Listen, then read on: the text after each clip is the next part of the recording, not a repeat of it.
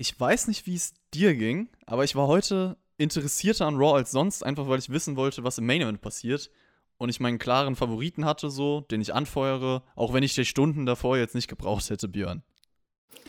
Ähm, ja, würde ich dir zustimmen. Also ich habe auf jeden Fall äh, gesagt, okay, die War-Ausgabe wird hoffentlich ganz gut werden und gucken, wie sie den Main-Event, ähm, naja, sag ich mal, verarbeiten, habe ich mir gedacht. Also für Hoffnung habe ich nicht reingelegt, aber ich habe gedacht, mal gucken, was uns dort erwartet und naja, wir wissen es ja jetzt. Ja, wer hat das Titelmatch im Main-Event gewonnen? Lass es uns herausfinden.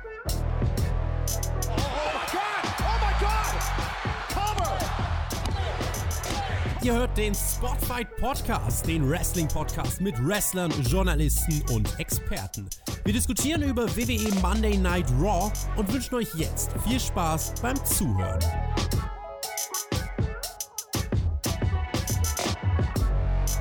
Boy, oh boy, eine Woche vor Survivor Series und es besteht die Möglichkeit, dass der Main Event dieser Show nochmal so ordentlich durchgewürfelt wird. Bei Raw stand der WWE-Titel auf dem Spiel Randy Orton gegen Drew McIntyre. Wir besprechen nun die letzte Raw-Ausgabe vor Survivor Series. Zu diesem Event kriegt ihr natürlich am Samstag auf Patreon eine Preview von uns und auch die Live-Review direkt nach dem Event auf YouTube. Björn, wir zwei kümmern uns jetzt erstmal um Raw. Alles fit bei dir? Hey, yo, Meister zusammen. Ja, bei mir ist alles fit. Ich versuche gerade wieder wach zu werden nach dem kleinen Mittagsschlaf, den ich eingelegt habe. Ähm, naja, und äh, freue mich jetzt schon mit dir über War zu talken oder freue mich natürlich noch viel mehr darüber, nächste Woche Sonntag, also nicht nächste Woche, sondern diesen Sonntag, ähm, auch wieder bei der Live-Review dabei sein zu können. Denn ich habe am Montag frei, das ist doch schön, oder? Das sind echt mal tolle Neuigkeiten, da freue ich mich auch drauf. Und Mittagsschlaf, das ist wirklich gefährlich. Das habe ich auch vor der Aufnahme schon zu dir gesagt. Also wenn man da nicht aufpasst und dann auf einmal sechs Stunden durchschläft und dann ist es abends und man ist in irgendeiner anderen Welt angekommen, dann wacht man auf und denkt sich, kennst du das, wenn man diese Falten an der Hand hat und überall am Arm und so, das ist dann so ein richtiger Mittagsschlaf, dann hat man es geschafft. Wenn du Falten an der Hand und am Arm hast. Nee, ja, diese, diese Abdrücke, nicht Falten. Ach so, doch, ich glaube, ich weiß sogar, was du meinst, weil ähm, ich gucke gerade auf mein Handgelenk und sehe diese Falten. Ja, weil ich, weil ich so halb auf mein Handgelenk abgeknickt gelegen habe, weißt du? So. Ja, aber dann hast du alles richtig gemacht. Okay, dann habe ich alles richtig gemacht, ja, wunderbar. Ich könnte natürlich auch Falten sein, weil ich alt werde, aber nee, das glaube ich nicht, nee. Glaube ich auch nicht. Ich würde sagen, springen wir direkt rein in diese Show. Der Hauptdarsteller des Abends kommt auch direkt zu Beginn von Raw heraus. Drew McIntyre. Er spricht über Thanksgiving und sagt uns, für was er dankbar ist, also Freunde, Familie, Fans und auch für den Thunderdome. Dann holt er Reaktionen vom Thunderdome heraus, also bitte diesen zu jubeln, was ja offensichtlich eingespielt ist. Und echt? Ja, nee, Breaking News. Das war echt? ich finde, das kann man halt wirklich nur von der richtigen Crowd machen. Also dieses Stilmittel, so offenbarst du ja das Aufgesetzte und das Unauthentische dieser Einspieler. Das ist vollkommen korrekt, das sollte man so nicht machen. Ähm, denn wir wissen ja alle, dass es nicht die Monitore sind, die Drew McIntyre anschreien. Oder die einzelnen Monitore, sondern es einfach eine schöne ja, Soundspur ist, die abgespielt wird. Und ähm, ich glaube, das wissen auch die meisten da draußen. Und dann wirkt sowas natürlich immer irgendwie etwas unauthentisch. Aber es gibt sogar Menschen, die das nicht wissen, da bin ich mir sicher. Die denken, oh, Reaktion. Es gibt auch Leute, die glauben, die Erde wäre eine Scheibe und wir werden noch vor Weihnachten alle zwangsgeimpft. Das ist richtig. Wo, wo wollte ich denn gerade drauf hinaus? Ach so, ja, diese Einspieler. Es gab auch später bei diesem Match, was wir bekommen haben, This is Awesome Chance. Ich will jetzt mal kurz vorweggreifen, weil mir das in den Kopf kommt. Und ähm, da haben die ja Monitore die, waren begeistert, Mann. Genau, die da haben, einfach ausgerastet. Da haben die Fans auch so mitgeklatscht und so getan, als würden sie das gerade schreien. Und ich weiß, ja, wir hatten jemanden bei, bei Spotfight, der Per, Grüße an dich an dieser Stelle, der schon im Thunderdome war und der ja auch von der Erfahrung erzählt hat. Da gibt es ein Video auf dem Perkix WWE-Kanal. Und der hat auch gesagt, dass man halt Anweisungen ins Ohr bekommt, dass man jetzt gesagt bekommt, okay, hier verhaltet euch so und so. Und wahrscheinlich haben die Fans genau in diesem Zeitpunkt gesagt bekommen, ja, jetzt werden This is Awesome Chance eingespielt. Klatscht mal dazu, macht mit und ähm, ja, das sind ein paar Hintergrundinformationen. Nee, also nimm das alles viel zu ernst. Das ist halt, die Monitore waren halt einfach begeistert von dem, was es zu sehen gab. Was gab es denn zu sehen? Ja, McIntyre, wie gesagt, dankbar für alles, auch dankbar an diejenigen, die an ihm gezweifelt haben. Man muss immer an sich selber glauben. Er macht dann auch diese 3MB-Pose und meint, manchmal muss man zwischen den Zeilen lesen. Reigns kriegt auch noch mal ein paar Worte ab. Reigns würde sich nur für sich selber interessieren, stellt sich über alles und jeden. McIntyre zeigt sich für heute und für Sonntag siegessicher. Und dann taucht der gute Randall Keith Orton auf dem Titantron auf. Orton ist dankbar, 14 Mal World Champion gewesen zu sein. Erwähnt auch, dass er schon so oft bestraft wurde wie kein anderer WWE-Wrestler in seiner Karriere. Aber er ist trotzdem noch da, weil er der größte aller Zeiten ist. Und heute wird er das mal wieder beweisen. McIntyre haut noch eine Kampfansage hinterher. Und bis dahin fand ich das Segment zwar Standard von dem, was gesagt wurde, keine Frage, aber es war okay, um den Main Event nochmal so ein bisschen zu hypen mit diesen Hyperbeln, die sie auch verwendet haben und so. Also Orton McIntyre ist halt inzwischen einfach eine inhaltslose Fehler, deswegen war so ein Segment zum Start, um diesen wichtigen Main Event zu präsentieren, in Ordnung, fand ich. Ja, man kann man es natürlich jetzt nicht vergleichen mit den Opener, den wir bei SmackDown hatten, dieser total coolen Konfrontation mit Reigns dabei und ja. alles. Das war natürlich auch ein anderes Setting, andere Voraussetzungen. Hier hat halt Drew McIntyre das Beste rausgemacht, was er daraus machen konnte aus dem Segment, hat halt einfach nochmal den Main Event halten sollen. Das ist ja auch vollkommen vernünftig. Ähm, naja, Miss und, Mau äh, Miss und Maus und so, die Clowns, die hätte ich jetzt da nicht mehr unbedingt beigebraucht und alles drum dran. Das war halt okay, um die Show zu beginnen, aber ich kriege jetzt nicht von mir eine Euphoriewelle, so wie es am Samstag war, aber da waren auch die Voraussetzungen nicht für gegeben. Du hast es angesprochen, es war noch nicht vorbei. Also man vergisst immer wieder einen Mann, der auch noch was zu diesem WWE-Titelgeschehen beitragen könnte. The Miz. Er kommt nämlich mit John Morrison heraus und meint, bei Survivor Series wird er in der ersten Reihe sitzen und sich das Geschehen anschauen. McIntyre meint einfach nur so, ja, soll ich euch nochmal fertig machen, wie ich das sonst immer tue? Und Miz geht dann nochmal darauf ein, dass alles in der WWE passieren kann. Selbst ein Bray Wyatt versteckt sich vor ihm im Funhouse. Und am Ende des Tages wird er das letzte Lachen haben. Und ich finde, dieser Teil des Segments war halt einfach unnötig so. Dadurch war es viel zu lang. Das Ganze ging nämlich 17 Minuten. Und 17 Minuten nur Gerede, ohne dass was Neues uns vorgetragen wird oder viel Inhalt, ist, ein, ist too much für mich persönlich. Ja, das ist halt große Problem halt so, ne? Wenn du halt eigentlich nicht viel Neues dazu beizutragen hast. Wenn man so wie am Samstag sieht und dann auf einmal was da hingesetzt bekommt, wo man quasi an, an, den, an den Lippen hängt quasi und jedes Wort aufsaugt, weil es auch einfach gut war, kann man natürlich hiermit nicht vergleichen. Ähm, dass man natürlich nochmal hier ein bisschen ins Spiel reinbringen möchte, damit man zeigt, so, hey, da gibt es diese Möglichkeit, die habe ich euch am Samstag ja auch schon aufgezeigt, dass er vielleicht heute große, glückliche ist, der hier mit den Titeln nach Hause geht. Ähm, ist uns klar, allerdings, wir wissen ja auch in den meisten Fällen, wenn man es schon so auf die Nase binden möchte, dann wird es wohl auch leider nicht passieren oder wohl nicht passieren. Du warst leider nämlich wieder zurück. Ja, ich verstehe schon auch den Sinn mit The Miz, ihn in den Kopf zu bringen bei uns, aber man macht es halt jedes Mal. Und er bekommt halt jedes Mal aufs Maul. Wenn er jetzt WWE Champion wird, dann liegt die Glaubwürdigkeit im Minusbereich. Da sind wir uns, glaube ich, auch einig. Ja, und er wollte halt das Match gegen Boy White auch noch mit aufbauen, ne? Hat man halt alles schon alles unter, untergebracht. Alles irgendwie am Anfang untergebracht. Lana macht sich dann Backstage bereit für das nächste Match. Shayna und Nia Jax warnen sie aber davor, sich ja nicht einzutaggen, denn es gibt jetzt ein Six ich wollte gerade sagen Man-Tag-Team-Match, aber es sind ja die Frauen Lana, Nia Jax und Shayna Baszler gegen Asuka, Dana Brooke und Manny Rose. Natürlich schon wieder Team Raw untereinander gegeneinander. Hilft bestimmt der Teamchemie so eine Woche vor dem Event. Ganz clever. Shayna Baszler hat Asuka eigentlich im Karafuda Clutch, aber Lana taggt sich vorher selber ein. Dann muss sie nach sieben Minuten im Asuka-Log aufgeben. Und das war das Match, Björn. Ja, das hast du wunderschön beschrieben. Hast vielleicht noch was dazu zu sagen? Ich nämlich nicht. Ja, Sie will sich beweisen, aber blamiert sich jede Woche aufs Neue. Eigentlich ja. genauso wie. Wird sie denn noch ersetzt? Wird sie denn noch ersetzt werden? Ich meine, es ist ja die Zeit langsam knapp, ne? Ich hatte ja gesagt, sie wird nicht in diesem Match antreten, aber jetzt so, hm. Und da kommen wir gleich naja. noch drauf zu sprechen, was da noch so alles passiert ist bei diesem Team Raw. Ich wollte gerade eine krasse Überleitung machen. Und zwar habe ich ja gesagt, sie will sich beweisen, aber blamiert sich jede Woche aufs Neue. Und dieses blamiert sich jede Woche aufs Neue kann man eigentlich auf unsere Raw vs. Nitro Reviews übertragen, ja, was wir da so babbeln. Übrigens kam diese Woche eine Folge for free auf YouTube. Die kam gestern, schaut da gerne rein. Dann wisst ihr auch, was euch auf Patreon erwarten sollte.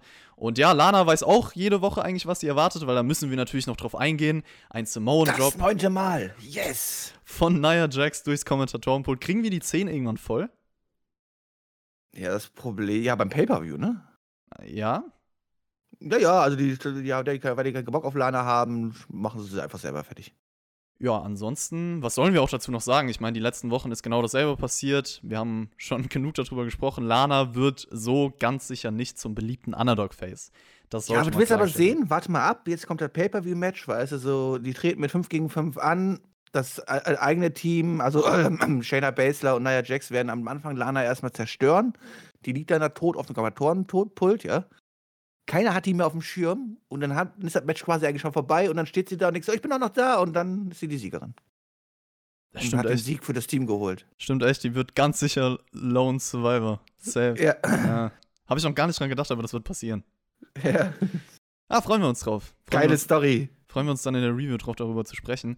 Ja, wenn wir schon bei geiler Story sind, was, was du jetzt sagst, hier mit den Frauen, die ihre Differenzen haben, das Männer-Raw-Team diskutiert ja auch die ganze Zeit. Auch hier wieder Backstage.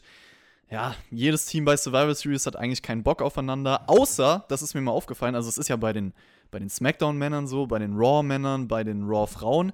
SmackDown, das Frauenteam, ja, die sind auf einer Wellenlänge, sagen wir es mal so, sind bisher auch nur drei Leute drin. Vielleicht liegt es daran. Aber das ist halt weiterhin eine so faule Storyline, es mit jedem Team so zu machen. Und ich interessiere mich einfach für kein Match, was eh keiner gewinnen will. So. Das muss Meinst mal losgewerden. Meinst du, die Frauen bei SmackDown werden sich erst im Match anzicken? Ja, geil. So unerwartet, weißt du? Und die anderen verstehen sie komplett prima und Lana macht sie alle fertig. Oh ja. Ja, Styles macht Backstage auch noch eine Ansage für das Raw Männer-Team. Um als Team zu funktionieren, haben sie heute ein Match zusammen gegen Retribution. Wenigstens mal zusammen Und ein Match und nicht gegeneinander, ne? Geil. Ja, und eigene T-Shirts. Geil, oder? Stimmt, Team Raw. Das hatten sie vorher auch noch. T-Shirts. Ja, geil. Jetzt ist die Verbundenheit da. Ich meine, du kennst sie ja auch selber halt so, weißt du, so. Wenn du später früher als Kind vielleicht draußen halt so, dann hat man vielleicht nicht, auch nicht jeden gemocht, mit dem man Fußball gespielt hat. Aber spätestens dann, wenn du halt deinen eigenen Stadtteil Dorfclub, Fußballclub gegründet hast für dich, weißt du, und dann gegen den anderen Stadtteil angetreten bist, halt so, dann war halt, weißt du, und du hast deine eigenen Trikots gemalt und dann warst du dann aber auch zusammen halt groß da. Und so hat es dann halt auch AJ versucht. Ey, das ist wirklich Krieg. Also für alle, die mal in der Kreisklasse, Kreisliga, wie auch immer das bei euch heißt, Fußball gespielt haben, ja, in so ganz unteren Ligen, ey, die wissen wirklich, was es heißt, sich brutal körperlich und mental fertig zu machen. Also ich hatte da Situationen, wirklich, ich habe lange Fußball gespielt, jahrelang. Und ich hatte früher einen Freund von mir, der wirklich der ruhigste, netteste Typ war, den ich jemals kennengelernt habe, gefühlt. Und dann war der auf dem Platz, wurde einmal beleidigt und ist eskaliert. Der ist eskaliert, der hat auf einmal äh, einen Spieler zusammengeschlagen, sozusagen. Der hat all seine Wut, die sich in seinem Leben aufgestaut hat, in diesem Spiel rausgelassen und wurde natürlich direkt vom Platz geworfen, aber wir waren alle komplett schockiert. Also sowas habe ich noch nie gesehen. Vielleicht, hat, vielleicht ist der ja auch so hypnotisiert wie äh, Alexa Bliss oder Bray White und werden dann von bestimmten Wörtern getriggert. Oder halt vom Dorfplätzen. Naja, kann sein, also da ist irgendwas passiert in seinem Kopf in diesem Moment. Es kann Fiend gewesen sein, ich weiß es nicht. Der ist übrigens auch Wrestling-Fan, stimmt. Einer der wenigen, die ich persönlich kenne, die, die Wrestling-Fan sind. So. Ja, schreib schon mal, weißt du, beschreibst eine komische Person, dann muss die auch Wrestling-Fan sein. Ja, das stimmt auf jeden Fall. Aber ey, hier, guck mal, Team Raw hat auf jeden Fall gemerkt, ähm, es ist vielleicht besseres Training zusammen zu Team als gegeneinander ein Match zu bestreiten. Das ist ja schon mal ein Schritt in die richtige Richtung. Und auch ein Schritt in eine Richtung ist, dass AJ Styles herausfindet, dass sein Bodyguard Englisch sprechen kann. Ja, da driften wir dann eigentlich schon wieder in so eine Comedy-Schiene. Also zumindest glaube ich, dieses Duo soll unterhaltsam sein und nicht ernstzunehmend. Meinst du? Ist doch lustig, oder? Ich meine, der hat sich halt noch nie mit ihm unterhalten. Der läuft halt nur den ganzen Tag hinterher, wie so ein Schö- Schoßhündchen, was man hat, weißt du? In dem Fall halt eine große deutsche Dogge, würde ich sagen, bei der Größe, aber naja. Wer kann denn besser Englisch, der Bodyguard oder du, Björn? Ich möchte mich auf eine solche Diskussion hier nicht einlassen, auf so, so ein niedriges Niveau, ja. Ich finde es auch nicht okay, dass du auf meine Schwächen hier rumhackst und ähm, ähm, bis zum Wein bringen möchtest. Ich finde das, ich finde ehrlich gesagt, guck mal, wenn, wenn ich dich vergleiche mit jemandem, der ja offensichtlich muttersprachlich Englisch sprechen kann, ja, dann ist das doch eigentlich ein hohes Niveau, auf das ich dich begebe. Ich möchte auch sagen, dass ich letztes Mal am Essener Hauptbahnhof von einer amerikanischen Touristin angesprochen worden bin und mich gefragt hat, wo sie mich jetzt in den Zug muss und so. Und ich habe ihr dann wunderbar geholfen, habe ihr gesagt, dass mein Englisch nicht so gut ist und sie hat mich danach für mein Englisch aber gelobt. Ja, siehst du, So. manchmal muss man ja auch nicht die perfekte Englischsprache können, damit Leute einen verstehen. Also es reicht auf jeden Fall aus. Easy. Das ist korrekt. Also ich, ich, ich krieg's zumindest hin, dass die Leute wissen, was ich meine. Das reicht ja meistens. So, und weil wir gelernt haben, dass nach diesem Frauenmatch, diesem äh, Six-Man-Match da, ganz am Anfang, sowohl Lana verletzt wurde eigentlich, oder zumindest am Boden lag, als auch Mandy Rose, ähm, haben wir jetzt ein Segment bekommen. Mandy Rose wird nämlich von einem Arzt behandelt, also die wurde ja gegen die Stahltreppe, glaube ich, geworfen. Dana Brooke wartet draußen. Reckoning von Retribution attackiert sie dann gnadenlos und da habe ich mich gefragt, ist das jetzt einfach ein Zeichen? Also kann ein Zeichen gewesen sein, aber vielleicht will da ja auch jemand in Team Raw, Björn. Meinst du, die möchte unbedingt da rein, oder was? Äh, das weiß ich jetzt nicht. Ich meine, es gab ja später noch das kleine Backstage-Event mit Recognition, äh, mit Recognition, was ich sagen, mit Retribution, wo sie dann auch, äh, Reckoning dann auch gesagt hat, so, hey, ich wollte ja ein Zeichen setzen. Ich weiß nicht, ob das jetzt so ein krasses Zeichen ist, wenn man äh, den Klederbuck auf den Boden tritt. Ich weiß es nicht, aber hast du das Zeichen denn abgenommen? Spürst du jetzt wieder die Gewalten, das Chaos, was von Retribution ausgeht? Äh, Nee, überhaupt nicht. Also es, es kommt Nicht? einfach überhaupt nicht rüber. Und ja, es hat auch leider nicht funktioniert. Also falls ihre Intention war, zu Team Raw zu gelangen, hat es nicht funktioniert. Da kommen wir auch noch später drauf zu sprechen. Aber wie du sagst, also sie hat ja selber gemeint, es soll ein Zeichen gewesen sein. Na gut, nehmen wir es mal so hin. Man hat es halt gebraucht, um, um diese Verletzungsstoryline da gut rüberzubringen. Und Ich finde es ja, aber, ich aber zumindest gut und vorbildlich von ihr, dass die Backstage auch ihre Maske trägt. In den Zeiten aktuell, weißt du, das ist. das ist auf jeden Fall wirklich ein Vorbild. Und Team Raw ist auf jeden Fall ein starkes Team. Also Junge, ich hätte Angst vor denen, wirklich. Ich hätte wirklich Angst vor denen. Vor wem? Vor den Frauen oder vor den Männern? Vor den, ja, vor beiden, weil guck mal, wie, wie krass die zusammenarbeiten und vor allen Dingen die Frauen, die liegen ja nicht jede Woche verletzt am Boden, also zumindest drei von diesen in Team Raw, also ich hätte Angst vor denen. Ja, ich glaube, von Shayla Best hätte ich auch Angst, ja. Immerhin, ja. Stay tuned auf jeden Fall, was da noch passiert mit diesen Verletzungen, die werden nochmal aufgegriffen. Kommen wir erstmal zum Firefly, Spannend. Firefly Funhouse mit Bray Wyatt und Alexa Bliss. Ich finde es als Detail eigentlich ganz nice, wie Alexa winkt als Begrüßung. Also nicht die Hand so nach oben wie Bray Wyatt, sondern halt mit ihren kleinen Fingern am Hals. Ist irgendwie ganz süß und passend so. Bray meint dann, The Miz war heute gar nicht nett, deswegen gibt es später ein Match gegen ihn, aber nicht gegen The Fiend, sondern gegen den normalen Bray Wyatt sozusagen. Und mit Warum? seinen. Ja, Ja, warum? Also, warum nicht gegen The Fiend? weil er es nicht braucht. Weil, weil es nur The Miss ist, meinst du? Weil es nur The Miz ist, genau. Er ist ja nur der Money in the Bank Kofferträger. Aber jetzt mal im Ernst, The Miz ist halt The Miz, ne? Warum muss man da The Fiend einsetzen? Außerdem kann er es doch gar nicht Ja, steuern. ist richtig. Ja, aber er, anscheinend ja schon, sonst hätte er, sonst hätte er gar nicht gewusst, wer da jetzt rauskommt, oder? aber das sind doch andere Personen. Er, er hat wahrscheinlich gemerkt, okay, die, die, The Fiend hier, sein anderes Ich oder wie auch immer, hat, hat gemerkt, es geht nicht oder er will das Match nicht und deswegen, ach, keine Ahnung. Ja, aber hat The Miss nicht The Fiend angemacht und nicht Bray White? Boah, wann denn?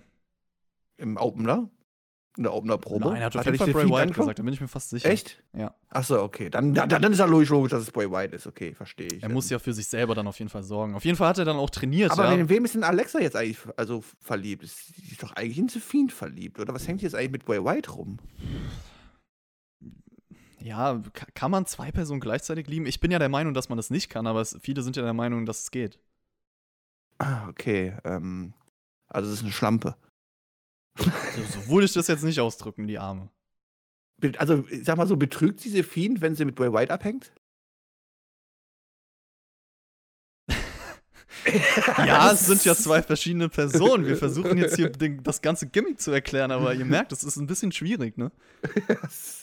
Ich frage ja nur, ich habe ja nur, ich hinterfrage manche Sachen halt einfach ganz gern was. Ja, das ist bei The Fiend, bei dem Firefly Funhouse-Ding, glaube ich, nicht so clever, Björn. Also, Achso, wenn wir okay, eins dann- gelernt haben, dann sollten wir den Fiend-Charakter nicht hinterfragen. Aber ich, hab's, ich, ich muss zumindest einsehen, dass anscheinend Bray White besser Dart spielen kann als ich. Ich weiß nicht, ob ich wer getroffen hätte. Das stimmt auf jeden Fall, weil er hat Ramblin' Rabbit mit einem Dartpfeil umgebracht und hat generell weiter trainiert, so mit seinen ganzen Puppen, musste dann das Wort Jackass buchstabieren und buchstabiert stattdessen The Miz als Synonym dafür. Und das war stumpf, aber ganz Das war witzig, weil es mich irgendwie überrascht hat. Ach so, okay. Siehst du, immerhin Chris hat wieder gelacht. Das ist doch schon mal super. Ja, hat der Winzer wieder alles richtig erreicht. Also du fandest es gar nicht witzig. Ich, ich, also ich, ich, ich werde nicht mehr aktiv diese Segmente versuchen zu verfolgen und darin Sinn, Sinn zu sehen oder vielleicht die Witze rauszuhören und dementsprechend nehme ich das einfach nur mit einem Schaudern auf mich hin und ich weiß, dass ja auch alle Leute Alexa Bliss so krass für ihre Schauspielerei da feiern und so. Manche Sachen macht sie echt gut. Ich fand sie aber jetzt auch in diesem Segment wieder halt. Ja, ich meine, sie guckt halt verpeilt durch die Luft halt so, aber ob sie jetzt, ob das jetzt eine große schauspielerische Kunst ist oder so, ich weiß es nicht. Also mich holt es halt nicht ab. Also das ist halt, ich bin bei Firefly, äh, äh, Firefly Funhouse Segmenten mittlerweile einfach komplett desorientiert, äh, nicht desinteressiert, äh, reines Desinteresse habe ich, sagen wir es mal so.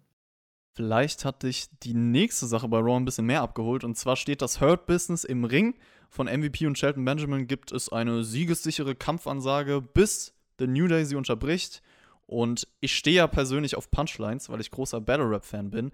Aber Hurt Business als Jerk Business zu bezeichnen, ist ganz sicher keine gute Punchline, Kofi. Warum einfach, nicht?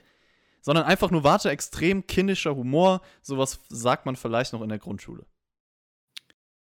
Vor einer Minute hast du mir noch erzählt, dass es lustig ist, wenn man aus Jackass The Miss macht, ja? Naja, es kommt auf die Situation drauf an und wenn du es nicht erwartest in dem Moment, stumpfe Dinge heißen ja nicht gleichzeitig schlecht, aber ich finde, das ist halt so Kindergartenhumor. Was hätte, er sagen sollen? Beef Jerky Business? Nein. Es ist alles, wenn du mit diesen Namen auf so eine Art und Weise spielst, dann ist es unlustig. Ah, okay. Weißt okay. du, so eine Punchline muss ja ein bisschen Wortwitz, ein bisschen kreativ, so ein bisschen Hintergedanke, aber das ist halt einfach nur, haha, genauso wie wenn ich irgendjemanden, weiß ich nicht, Peniskopf nenne. Oder statt Jackass buchstabieren The Mist sage.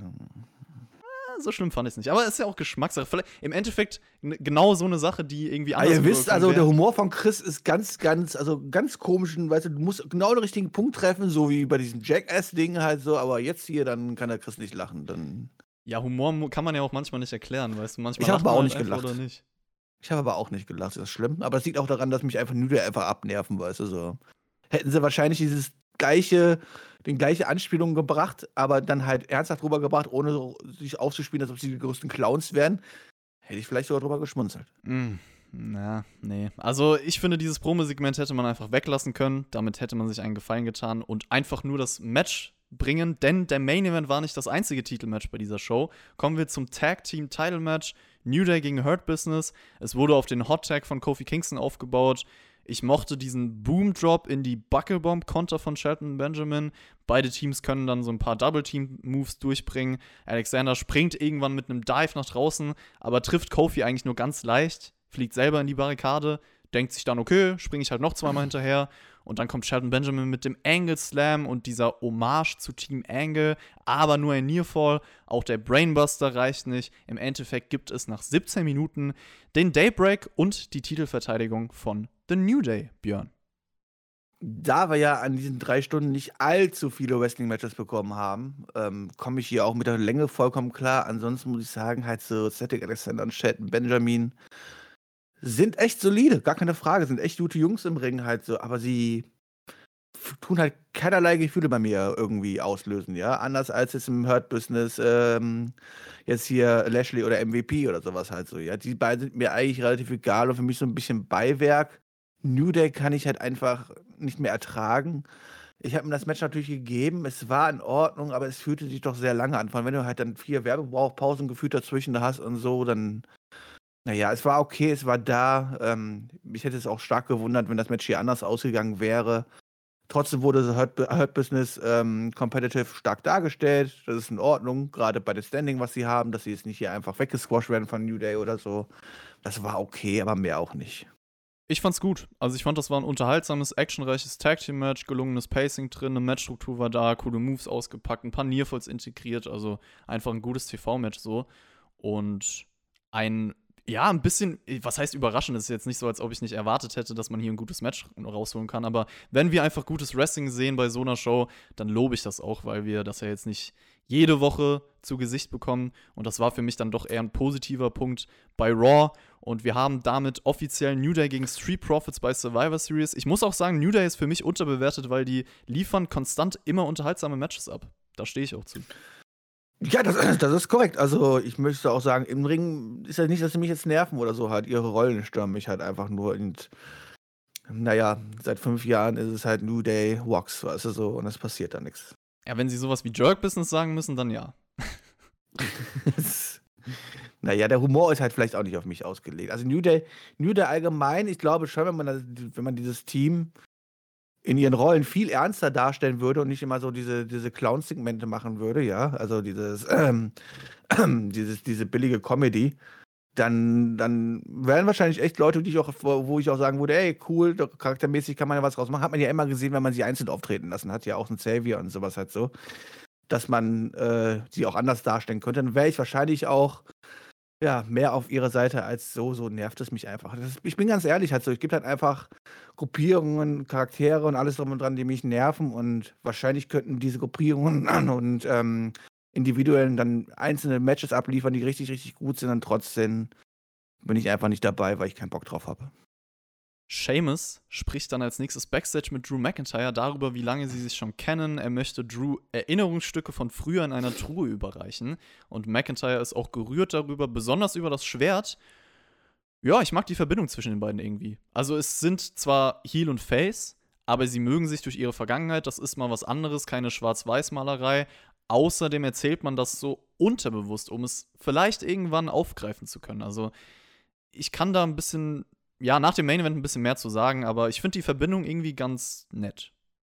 Ich finde das auch sehr, sehr gut. Ähm, vor allem, weil es halt auch mal zeigt, dass es halt nicht so, weißt du, so, okay, ich bin jetzt das Babyface der Company, du bist ein Böser, also dürfen wir uns nicht verstehen und unsere Vergangenheit ja. ist vollkommen egal. Das ist so, ähm, man zeigt hier sowas ähnliches wie Menschlichkeit einfach backstage, weil es ist ein normales Verhalten, was normale Personen an den Tag legen würden und du versuchst ja auch gleichzeitig auf Seamus ein bisschen einzuwirken und alles drum und dran.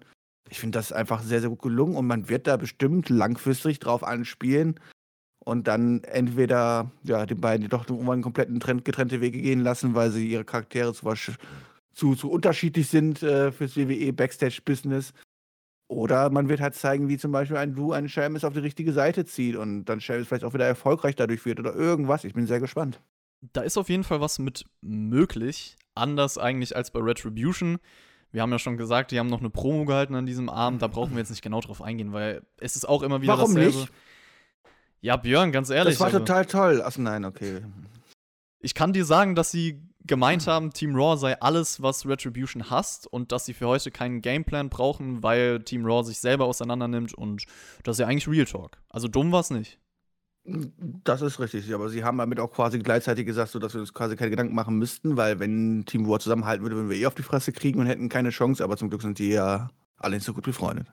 Es kam dann Retribution gegen das Raw Survivor Series Team und zu Beginn läuft's ganz gut für Team Raw, aber dann gibt's die ersten Differenzen zwischen Braun Strowman und Sheamus, die Styles auch schlichten muss mit seinem Bodyguard. Keith Lee räumt dann irgendwann auf, nutzt Slapjack als Waffe Braun und Seamus helfen ihm sogar draußen. Gegen Ende können sie sich aber nicht einigen, wer das Ding beendet. Und deswegen wird Riddle von Ali nach zwölf Minuten in diesem Match eingerollt, Björn.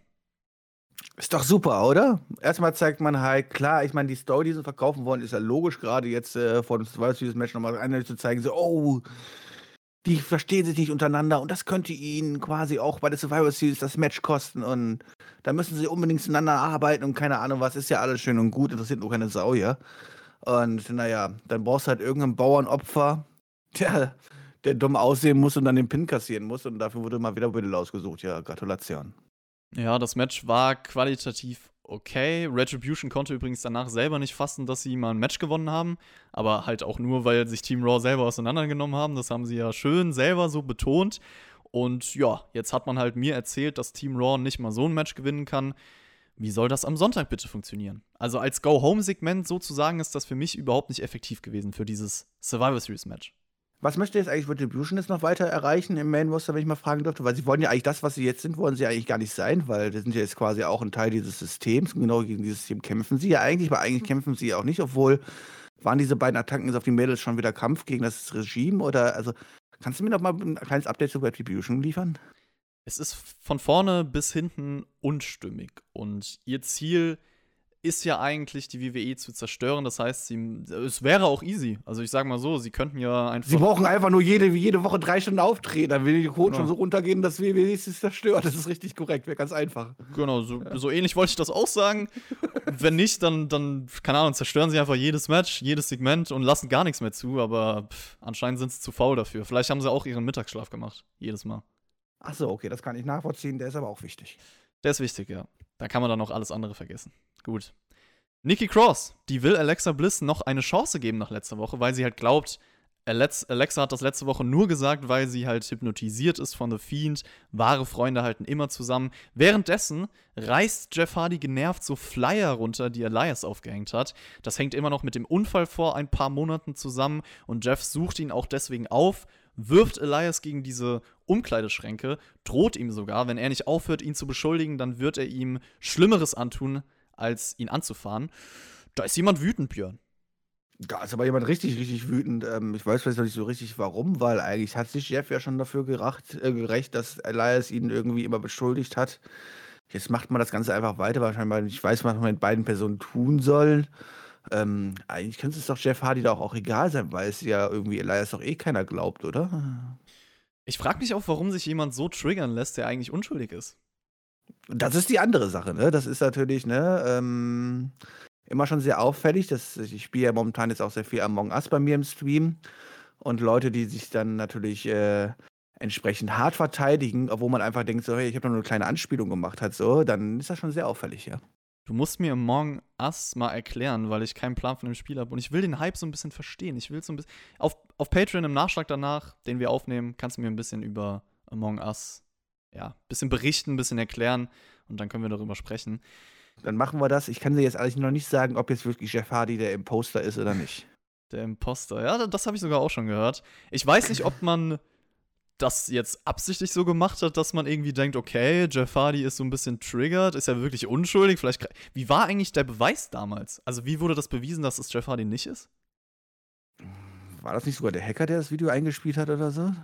Ja, aber dann. Nee, Quatsch, ja ich hab, nee, Quatsch, ich hab, man hat doch irgendwie gesagt, Nee, hat man nicht irgendwann anders gesehen? Ich weiß es doch auch nicht mehr. Irgendwann hat man doch anders gesehen gehabt. Ja, Seamus war es irgendwie, weil er rote Haare hatte, bla bla. Aber ich weiß nicht. Genau, man hat, genau, man hat einen Rothaarigen gesehen. Genau, da war er, genau. Und dann hat man Seamus verm äh, vermutet, also unterstellt. Er hat es auch nie zugegeben. Aber vielleicht hat ja Jeff Hardy auch nur eine Perücke angehabt. Genau, vielleicht wird das jetzt doch noch mal irgendwie ihm zu Verhängnis. Und das wird der Heel-Turn, die aggressivere Richtung für Jeff Hardy. Also, das war im Endeffekt natürlich jetzt keine Andeutung, aber man kann ja spekulieren. Ich glaube, Jeff Hardy hatte bei der WWE noch nie einen Heel-Run, oder? Nee, tatsächlich nicht. Also er hatte meine, bei TNA hatte ja mal die Phase als Antichrist. Vielleicht wird er jetzt hier zum Psycho. Willow the Wisp ist ja sein alter Ego. Es sind alles Spekulationen. Im Endeffekt war er einfach abgefuckt von Elias und gut ist. Er möchte halt einfach mit allererst ein bisschen Gitarre spielen. Oder so, ja. The Miz, der will sich irgendwie aus dem bevorstehenden Match mit Bray Wyatt noch herausreden. Alexa Bliss kommt dann mit einer abgeänderten Version ihres Themes heraus und also die ist einfach so ein bisschen abgespaceder. Ist mir das jetzt einfach nur zum ersten Mal aufgefallen oder hat man den vorher schon mal gehört? Wenn ich ehrlich bin, ist mir das gar nicht aufgefallen. Von daher kann ich dir das nicht beantworten. Aber so wie es beschreibt, hört sich an wie Alexa, Blim, äh, Alexa Bliss Theme-Song auf LSD, ja? Ja, so ungefähr, ja. Ah, okay. Also passt auf. Nee, ist mir nicht aufgefallen. Ist mir nicht aufgefallen. Auf jeden Fall teilt sie dann stellvertretend mit, dass Bray Wyatt das Match weiterhin möchte. Nikki Cross taucht auf, auf der Stage, will sie bekehren. Alexa tut dann kurz so, als ob sie erwidert, aber attackiert sie dann. Die zwei brawlen sich, müssen zurückgehalten werden. Wyatts Musik ertönt und von 0 auf 100 ist Alexa Bliss wieder komplett fröhlich am Lachen. Also ändert ihre Mimik. Die beiden stolzieren dann auch fröhlich zum Ringen, während The Miz ganz baff in die Gegend schaut. Und ja, sie ist einfach verliebt, dann ist man glücklich. Kennst du das nicht halt auch so, wenn du einen total beschissenen Tag hast? Aber dann kommst du nach Hause und du weißt, dein Schatz wartet da. Also klar, bei uns wartet jetzt niemand, aber wenn da jemand wäre, ja, man, dann ist es doch ein tolles Gefühl. Und dann sieht man den, dann ist man direkt wieder glücklich drauf und happy und ein ganz anderer Mensch als vorher auf der Arbeit, oder? Ich kenne das Gefühl zu gut, wenn man jemandem in die Augen blickt und in diesem Moment einfach alles um sich herum vergisst und einfach glücklich ist und, und lächeln muss und gar nicht weggucken kann. Also ich kenne es zu gut und deswegen kann ich sie nachvollziehen. Ja, Alexa Bliss, das ist wahre Liebe. Und ich kann euch sagen, so oft hat mir Chris noch gar nicht in die Augen geguckt und trotzdem ist er fasziniert. Jetzt verratst du doch nicht, dass es bei dir ist, Mann. Ja, sorry. Aber ich fand, das war geil geschauspielt von allen in diesem Segment. Also ehrlich gesagt von allen Beteiligten. Also ist irgendwie eine interessante Konstellation gewesen. Man hat so ein bisschen gemixt mit Nikki Cross noch und die ganzen Wendungen, die ganzen verschiedene, verschiedenen Gesichtsausdrücke, auch wie The Miz das gemacht hat. War schon ganz cool. Aber irgendwie. welche Rolle spielt denn Alexa eigentlich dann, wenn sie dieses Happy Girl ist? Also, die spielt ja schon so ein bisschen das Schulmädchen, oder? Ja. Da äh, durchlebt also jemand seine Fantasien. White, also tut Bray White quasi auf kleine Schulmädchen stehen wie gesagt, dadurch lebt jemand seine Fetische und Fantasien. Okay. Ich wollte nur fragen, ob, das, ob mir das nur so aufgefallen ist oder naja. Es gab dann Bray Wyatt gegen The Miz und das hatten wir bei TLC 2019. Ich weiß noch, dass ich das Match schlecht fand. Das hier ging fünf Minuten. Bray Wyatt hat durch Sister Abigail gewonnen. Wie hat dir das Match gefallen, Björn? Kannst du dich noch an das TLC-Match, also nicht TLC-Match, aber das Bist Match du bei Wahnsinn? TLC? Natürlich kann ich mich daran nicht erinnern. Ich heiße nicht Chris und denk an so Quatsch noch irgendwie ein Jahr später oder fast zwei Jahre. Ähm, nee, kann nicht ich mich mal ein nicht Jahr dran erinnern. Nicht mal ein Jahr, ja, aber nee, ich kann mich. Vor einem Jahr gab es Bray White, also nicht als The Fiend, sondern Bray ja. White gegen The. Ja. Warum? Relativ ähnlich auch, das Match. Was hatten die? Also aus welchen Gründen? Was war da für eine Story? Ich meine nicht, dass ich WWE Stories hätte, aber äh, ich kann mich, da, kann mich da wirklich null dran erinnern. Also das von als Boy White, nicht als The Fiend, ja? Ja, jetzt fragst du mich gerade Sachen. Warum? Also ich, Ja, habe hab keine Ahnung, warum das Match zustande kam, aber es war auf jeden Fall bei der Show. Ist auch unwichtig, ist auch unwichtig. Ja, ähm, naja, Boy White ist angetreten, deswegen war es halt nicht in 40 Sekunden vorbei, wenn es Fiend gewesen ist, sondern hat dann doch irgendwie knapp fünf Minuten gedauert. Trotzdem eine relativ dominante Vorstellung ähm, von Boy White. Was anderes haben wir jetzt auch hier gegen The Miz nicht erwartet und gegen John Morrison, oder? Ich meine, der hat sich hier auch wieder schön zurückgehalten vor Angst. So muss es ja. Also das Außenrum war ganz ordentlich, wie Bray und Alexa halt Miss Morrison Angst einjagen und die Reaktionen von denen darauf, auch wie Alexa dann irgendwann Morrison über die Barrikade wirft, das war ganz witzig. Das Wrestlerische fand ich schwach in diesem Match, also es ging ja auch gar nicht drum, aber trotzdem, ich finde die Offensive von The Miz sieht häufig einfach so, so zart, so sanft aus und da fehlt mir diese Stiffness dahinter. Alleine wenn ich mir seine Brian-Kicks anschaue.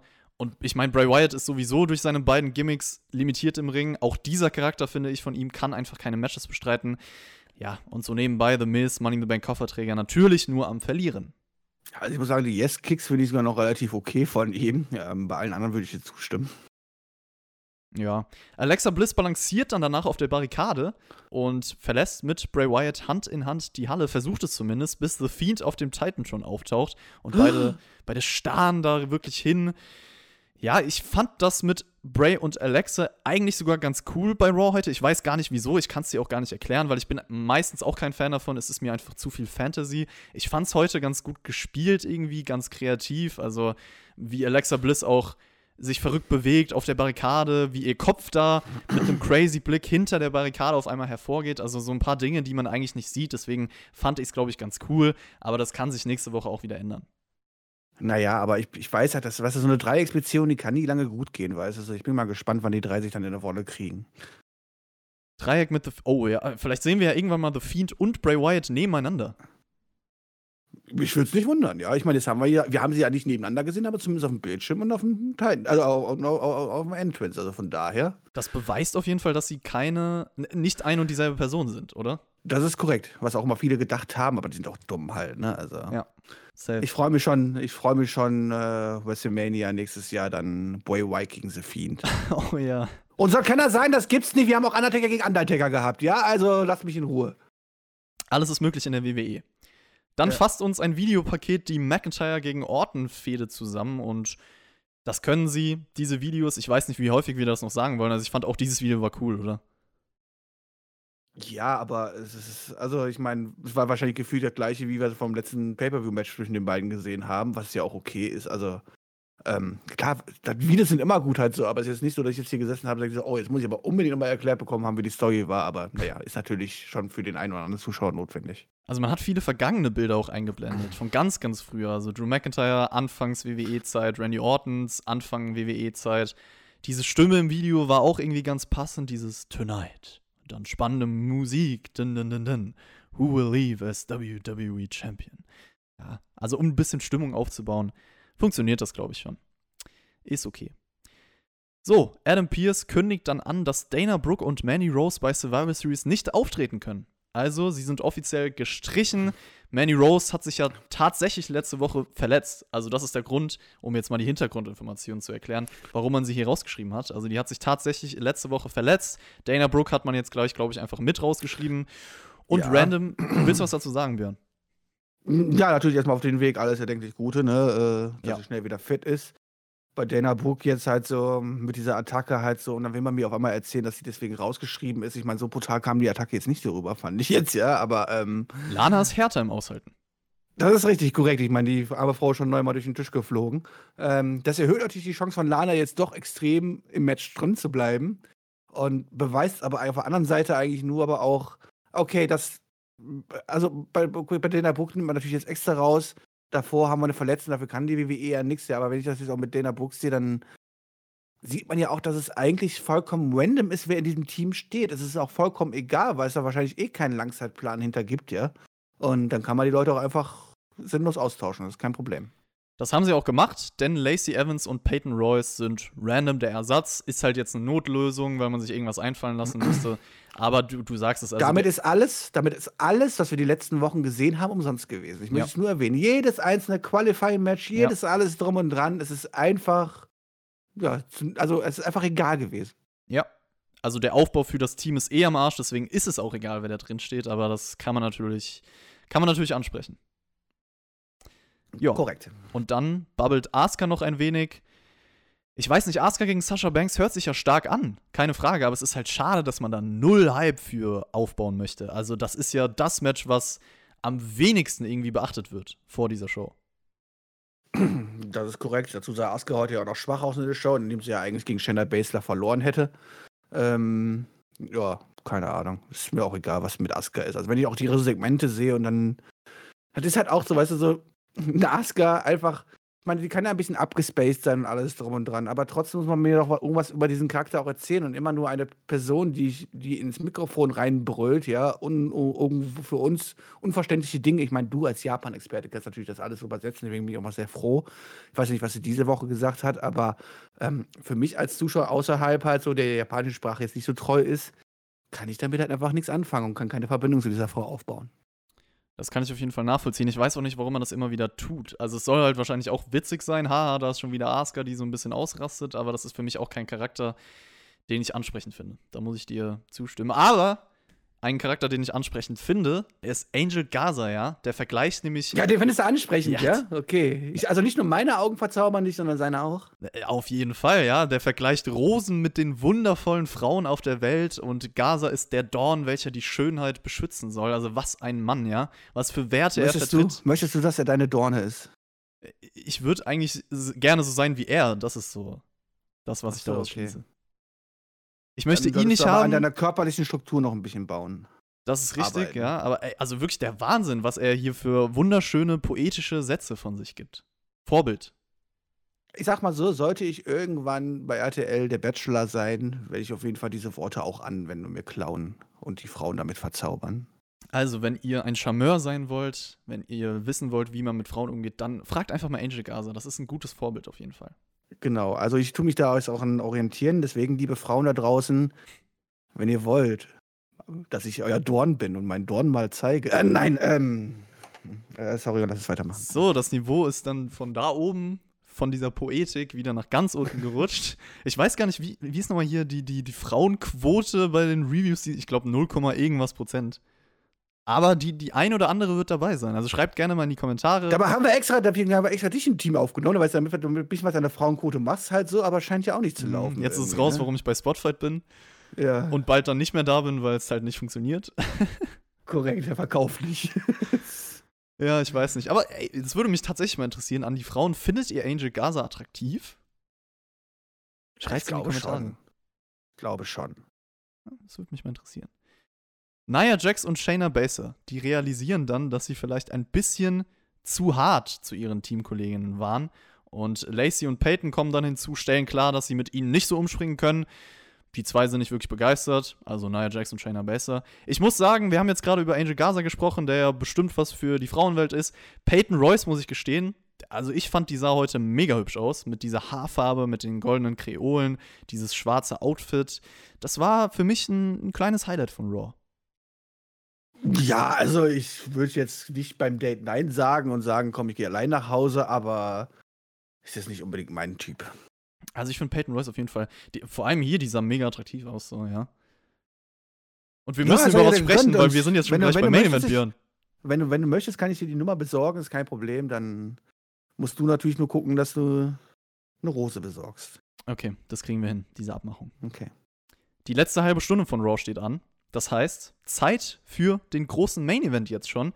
Und man muss dazu sagen, ähm, ich habe auch Raw geschaut und habe so gemerkt, okay, so viel ist da gar nicht passiert. Also ich sag mal so, es gab nicht so viele unterschiedliche Sachen. Man hat sich halt bei dieser Raw-Ausgabe dann doch eher fokussiert auf diesen Main Event jetzt zum Beispiel, hat zum Beispiel auch dem Anfangssegment lange Zeit gegeben. Also es war weniger hin und her sagen wir es mal ja, so. Ja, aber ist doch super. Also ich sag mal so, ich, ich habe lieber vier, fünf strukturierte Matches, ja, so wie wir es in dieser Show hatten, die auch ein bisschen länger dauern, wo man dann auch ein bisschen was erzählen kann, als diese dauernden, okay, wir haben neun Matches auf der Karte und jedes Match geht anderthalb Minuten. Sehe ich ähnlich, ja. Ja. Von daher ähm, komme ich mit dieser Schauspielstruktur schon besser klar. Und es fühlt sich halt auch nicht so komplett überladen an und man denkt sich auch nicht danach eigentlich so, oh, was war eigentlich vor zwei Stunden passiert nach dem Motto, sondern man kann noch ein bisschen besser folgen, als wenn es halt tausende kleine Dinge sind, die halt auf einmal passieren. Sprechen wir über das WWE Title Match. Randy Orton, der Champion zu diesem Zeitpunkt gegen Drew McIntyre. Und Drew McIntyre lässt sich erstmal lange Zeit mit seiner Entrance, kommt mit dem Schwert und dem Schottenrock heraus. Feuer, auch wenn er das Schwert in den Boden rammt. Das war eine badass Entrance. Also, das hat Feeling hervorgerufen, oder Björn? Das hat auf jeden Fall Feeling hervorgerufen. Ich fand es natürlich ein bisschen schade, dass äh, der später hinzugefügten Stipulation das Schwert nicht mehr zum Einsatz kam, aber sonst. Das Schwert hat mich übrigens erinnert an Excalibur. Also dieses Schwert des mythischen Königs Artus. Ich weiß nicht, ob du das kennst. Mich hat es erinnert an Seamus Tattoo, aber sonst. nee, aber das ist so eine Saga, die hat ja auch keltische Herkunft, glaube ich. Also was wieder zu Schottland passen würde und auch dazu passen würde, dass Seamus als Ire es ihm symbolisch dafür überreicht hat. Also irgendwie eine coole Sache, so wenn man daran gedacht hat, theoretisch. Also es hat mich daran erinnert und ja, dieses Schwert als Symbolbild für Drew McIntyre fand ich sehr cool auf jeden Fall, dass man, dass man das genutzt hat. Und ähm, du hast das Match schon angesprochen. Randy Orton will nach circa drei Minuten in diesem Match schon mit dem Titel abhauen, aber Adam Pierce verhindert das, setzt ein No Disqualification, No Countouts Match an. Wir werden einen Sieger bekommen. Und, und spätestens jetzt hätte er das Schwert nehmen können und einfach abstechen können, oder? Hat diese Stipulation dem Match denn geholfen, Björn? Also auch wenn man das Schwert nicht eingesetzt hat. Ähm, naja, also es ist nicht das erste Aufeinandertreffen, was wir zwischen den beiden jetzt sehen, ja. Und äh, Wendy Orton ist sorry, solange ich das sagen, also so, dass ich das so sagen muss, aber jetzt mit Sicherheit auch nicht die Person, die im Ring, naja, immer groß was Neues zeigt und wo man das Gefühl hat, okay, nicht so nett jedes, jedes Match, was man sieht, quasi ist irgendwie ein bisschen anders, sondern es ist halt ein Randy Orton-Match. Das hört sich teilweise vielleicht ein bisschen gemein an, ja, weil das ja technisch nicht schlecht ist. Aber da ist nichts Innovatives groß dabei und ähm, ich habe das war halt auch einer dieser Wendy Orton-Matches, wo ich dann einfach auch nur gewartet habe, okay, dann gucken wir uns mal das Finish an. Der Rest davor ist halt, naja, 20 Jahre lang gesehen, ne? Orton nutzt auf jeden Fall die Stipulation direkt mal aus, bringt dann auch einen Stuhl ins Spiel, geht damit auf den Kiefer von Drew McIntyre, das hat ja auch seinen Background. Die Stahltreppe findet auch ihren Weg ins Gesicht von McIntyre. McIntyre kämpft sich zurück, kassiert dann den Superplex von Orton. Dann greift man auch das SummerSlam-Finish mit dem Backslide clever auf aber dieses Mal reicht es nur für Nearfall, auch nach dem Future Shock TDT.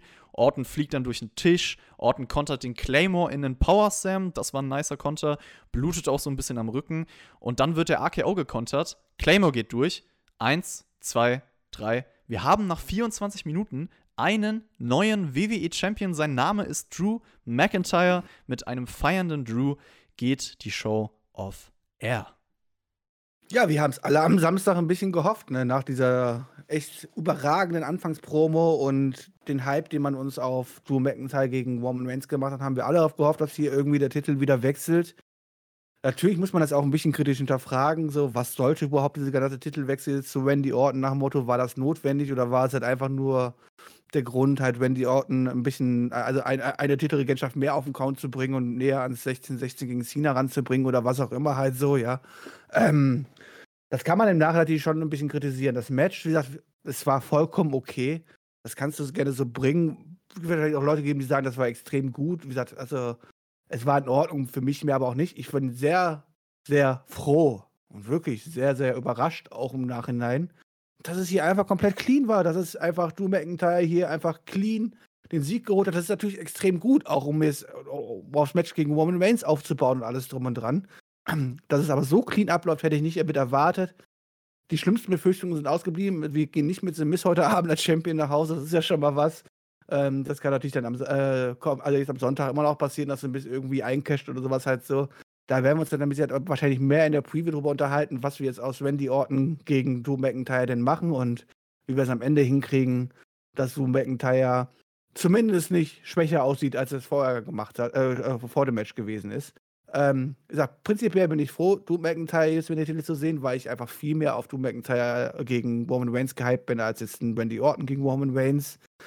Und dann schauen wir mal raus, was man jetzt noch macht. Mich, mich hat es einfach gefreut, dass es hier ein cleanes Ding war und das zeigt auch, dass die WWE zumindest nicht sofort hat vor, also sofort vorhat, ähm, Drew McIntyre fallen zu lassen. Das hätte man ja auch nach vor zwei Wochen befürchten können. Erstmal zum Match. Also, ich denke, die Stipulation hat man auch gebracht, weil sie halt schon ein Hell in a Cell Match hatten, ein Ambulance Match hatten und dadurch wollte man sich so ein paar mehr Möglichkeiten offen halten. Ich fand das Match jetzt nicht sehr gut, aber ich fand's gut. Also, ich, jetzt mal ehrlich, ich war nicht der größte Fan von ihren Pay-Per-View-Matches und für mich war das tatsächlich ein gutes TV-Match und wahrscheinlich sogar das beste Match, was sie dieses Jahr gegeneinander hatten. Ja, kannst du natürlich auch nicht vergleichen mit dem Match, mit den Ambulance-Matches, so, wo die ganzen äh, Allstars eingegriffen haben und so. Ne? Dann war das natürlich hier schon die cleanere, straightere Line, die man durchgezogen hat. Ja, Selling war irgendwie gelungen. Man hat immer mehr Wert darauf gelegt, je länger das Match ging. Allein wie Drew den Superplex zählt und es war so eine gewisse Intensität vorhanden, coole Sequenzen eingebaut. Also das war schon gut. Und du sagst es, wir bekommen einen cleanen Sieger in diesem Match. Das hätte ich auch nicht erwartet, aber Dankeschön. Denn mit diesem Titelgewinn ist ja tatsächlich das passiert, was ich wollte. Also schau mal einer an. Drew ist wieder Champion. Der Weg dahin ist ein anderes Thema, aber Drew ist aktuell einfach der Star von Raw. Wirkt viel cooler als Orton, finde ich, hat das verdient und das Match gegen Reigns ist deutlich interessanter mit ihm als mit Orton. Deswegen finde ich die Entscheidung gut. Und ähm, ihr habt ja vielleicht unsere SmackDown-Review gehört, da haben wir viel zu McIntyre Reigns gesagt, dass sich das einfach groß anfühlt. Deswegen passt das so. Aufgrund all dieser Aspekte finde ich es gut, dass McIntyre Champion ist. Wie gesagt, der Weg dahin ist halt eigentlich unnötig. Also McIntyre hätte den Titel nie verlieren müssen. Ortons Titelgewinn, das merkt man, war kein langfristiger Plan. Da denkt keiner voraus. Der Titelgewinn war im Nachhinein unnötig. Und ich habe auch ehrlich gesagt Angst davor, dass ein Drew McIntyre den Titel einfach nächste Woche wieder verliert. Also, dass ja, aber unnötig war, dass das mal dahingestellt hat. So. Man weiß ja nicht, was die WWE schon plant. Vielleicht planen sie ja für WrestleMania schon das Aufeinandertreffen zwischen Randy Orton und John Cena. Und bis dahin, muss, bis dahin muss Randy Orton halt noch zweimal Champion werden, halt so. Ne? Da muss man halt irgendwo die Titelregentschaften unterbringen. Ich bin jetzt irgendwie keiner, ich habe relativ oft gelesen, so, oh, schon wieder Titelwechsel, das schadet den Titel abs absolut und so. Da bin ich jetzt nicht der Meinung. Also, wenn sich zwei Gegner auf Augenhöhe Competitive Matches liefern, halt so, ja, und die wirklich auf Augenhöhe sind und nicht einfach irgendwelche blöden Heels, die äh, durch, durch, durch, ähm, durch irgendwelche illegalen Aktionen die Titel wieder gewinnen oder so. Aber wenn sich hier zwei Leute auf Augenhöhe treffen, und das tun sich Drew McIntyre und Randy Orton, dann ist es auch okay, wenn der Titel mal in relativ kurzer Zeit mal hin und her wechselt. Solange dahinter ein Plan steht. Und eigentlich kann es ja nur der Plan von der WWE sein, Randy Orton einen einfach einen weiteren Count auf, den, auf die Titelregentschaften zu geben, oder? Aber ist das dann ein richtiger Plan für dich? Also klar, weil man das aus Prinzip dann irgendwie hinbekommen will, ja, er muss die Zahl halt erreichen, aber ich weiß nicht, ob es dann so gut ist, den Titel einfach hin und wieder. Also dann muss er ja noch, wie oft dann zweimal den Titel gewinnen. Das heißt. Ja, aber ich meine, also ich meine, die Promo letzte Woche wäre diese cool gewesen, wenn Drew McIntyre, also jetzt am Samstag gegen Waynes, wäre die Promo schon so cool gewesen, wenn er da schon den Titel gehabt hätte und alles drum und dran. Und wie gesagt, hätten sie, oh, come on, das ist halt nur jetzt gezogen, weil es Survivor Series ist, sondern so hat man den ganzen ja irgendwie auch Drew McIntyre noch mal ein bisschen mehr Tiefe gegeben, finde ich halt so. Also als wenn er jetzt quasi, also dieses Match auch mehr Tiefe gegeben, ähm, als wenn er jetzt quasi schon einfach, okay, ich bin jetzt eh gerade Champion, deswegen muss ich gegen dich antreten, nach dem Motto, weißt du? Boah, aber ich hätte es noch besser gefunden, wenn er einfach die ganze Zeit Champion gewesen wäre, wirklich ein starker Champion mit starken Worten einfach Reigns begegnet wäre. Und ich glaube, dann hätten wir genau die gleiche Atmosphäre kreiert, weil es einfach zwei Namen sind und die Intensität da ist, die Spannung in der Luft liegt. Und ähm, ich hätte diesen Umweg nicht gebraucht, wenn ich ehrlich bin. Okay, also ich, ich sag mal, ich, äh, gebraucht hätte ich ihn jetzt auch nicht, aber ich finde jetzt ist nicht, dass es so schlimm ist, wie viele Leute es darstellen und sagen, oh, der Titel wird, Titel wird damit geschadet. Also fändest du es okay, was. wenn er nächste Woche bei Raw den Titel wieder gegen Randy Orton verliert? Das fände ich halt einfach nicht gut so. Das ja, das glaube ich aber auch. Das glaube ich aber auch nicht. Also, ähm, ich glaube nicht, dass äh, Drew McIntyre zum Beispiel gegen Waynes und danach die Woche wieder den Titel verlieren würde oder sowas halt gegen, gegen Orton wieder oder so. Was natürlich immer noch passieren kann, dass am Sonntag aus irgendwelchen Gründen halt ein Miss eincasht und sowas halt so und sich einen Titel holt und so. Das halte ich nicht für ausgeschlossen und dann werden wir vielleicht irgendwann nochmal ein Triple Threat Match zwischen Drew McIntyre, Orton und The Miz oder so beim nächsten Pay-Per-View oder so. Das halte ich noch für am wahrscheinlichsten. Aber dazu kommen wir dann wahrscheinlich in der Preview zu sprechen. Ich möchte nochmal anmerken, ein großer Titelwechsel kurz vor Survivor Series ist keine Seltenheit. Also ich habe das ja schon mal angesprochen. 2017, AJ Styles hat sich den Titel von Jinder Das ist aber bei, das ist, das ist bei der Weekly passiert aber schon relativ, oder? Also das passiert das jedes Mal. Habe ich das gelesen? Aha? Ja, aber das letzte Mal, ich habe jetzt nur gelesen, ich weiß nicht, ob es stimmt halt so, das letzte Mal, dass, dass ich der WWE Championship bei der Weekly ähm, gewechselt ist, ist über fünf Jahre her. Ne. Doch. 2015.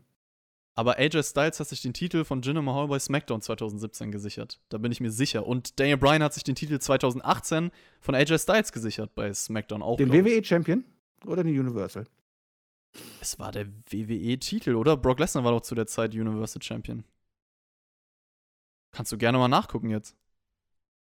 Hm, gucken wir doch mal ganz schnell. Die Zeit haben wir doch hier, ne? WWE-Champion. Also Wikipedia. Ich bin mir sehr, sehr sicher, das ist auf jeden Fall immer kurz vor Survivor Series passiert, 2017 und 2018.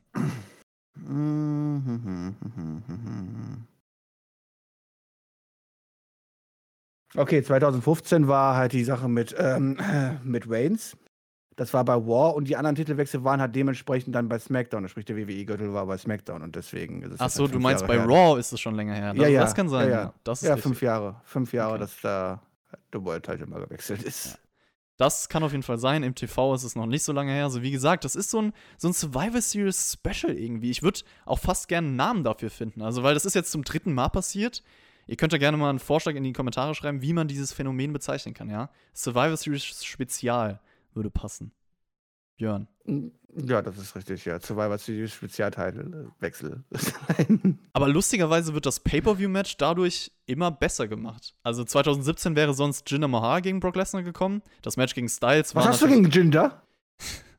Ja, wenn Was ich, soll das jetzt? Was soll jetzt dieser Diss im Nachhinein? Den Das kriegt er aber, den kriegt er ab, ey. Das war ein großartiger WWE-Champion, ja? Für den Title Run, da kriegt er, da hat er noch viel mehr Disses von mir verdient, ja, dass ich mir das Mm. geben musste.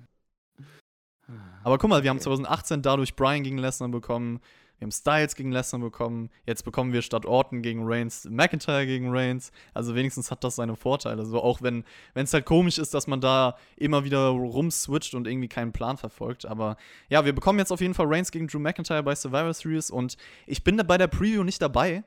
Deswegen sage ich jetzt schon mal eine Sache. Ich glaube, da. Bin ich denn dabei? Ich weiß es auch nicht. Ich weiß gar nicht, Du bist aber, also. du und Tobi. Ihr zwei macht das. Echt? Breaking News. arbeiten. Ja. Das ich gar nicht ein.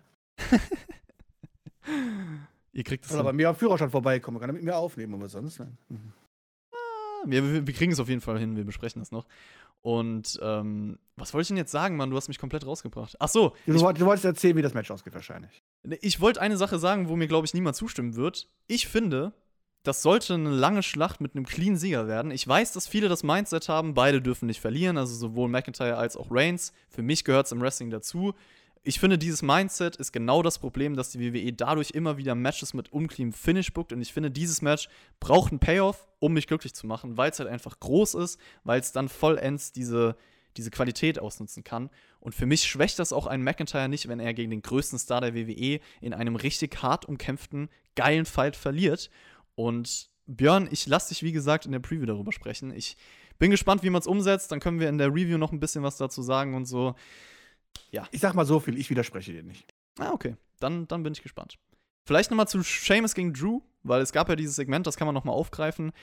Es könnte halt theoretisch auch ein Programm um den Titel werden. Also wir wissen jetzt, Drew McIntyre ist Champion, die haben viel Vergangenheit. Seamus kann theoretisch sagen, ja, Drew, du hast diesen Titel nur durch, durch meine Hilfe gewonnen, weil ich dir das Detail ich das gegeben Schwert habe. gegeben habe. Weil ich dir das Schwert gegeben habe, ja, Genau, ja. warum nicht? Äh. Aber so einen intensiven Fight zwischen den beiden stelle ich mir eigentlich cool vor.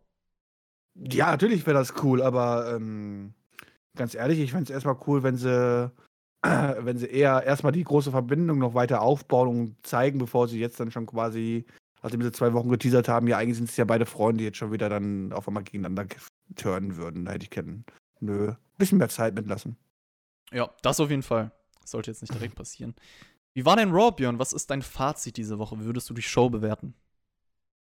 Auf jeden Fall nicht so chaotisch wie die Wochen davor, würde ich sagen, halt so, ja. Also es war schon alles ein bisschen strukturierter. Wir hatten ordentliche Wrestling-Matches, die auch ihre Zeit bekommen haben und auch nicht irgendwie 15 Stück, die nur anderthalb Minuten gingen, sondern da hat man sich eher auf das Wesentliche konzentriert. Klar, der Main Event ist natürlich das, was, was allen in Erinnerung bleiben wird am Ende, ja. Also wenn wir da in zwei Wochen nochmal drüber reden, wird wahrscheinlich kein Mensch mehr sich daran erinnern, was jetzt beim Firefly Funhouse passiert ist oder was mit den Mädels passiert ist oder sowas halt so, ja. Das wird in keiner Sau interessieren. Ähm, es waren natürlich schon viele Sachen dabei, wo ich denke so, oh, das brauche ich jetzt nicht, ich brauche nicht Retribution und keine Ahnung, was halt so.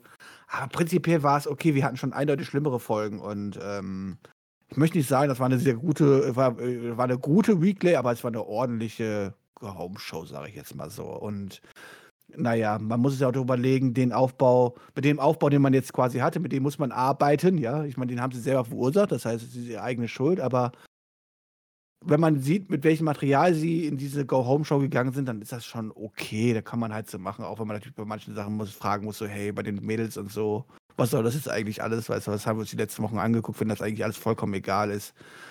Ich sag, okay, Go-Home-Show. Ob es jetzt mega gehypt hat auf den Paper, wurde sich mal dahingestellt, zumindest der Main Event hat geholfen, sich auf Survivor Series zumindest ein bisschen freuen zu können. Es ist was passiert mit diesem Main Event Titelgewinn, das kann man sagen. Also die meisten Raws kann man eigentlich komplett skippen. Hier würde ich sagen, den Main Event kann man sich schon geben, auch weil es ein gutes Match war, genauso wie das Tag Team Title Match.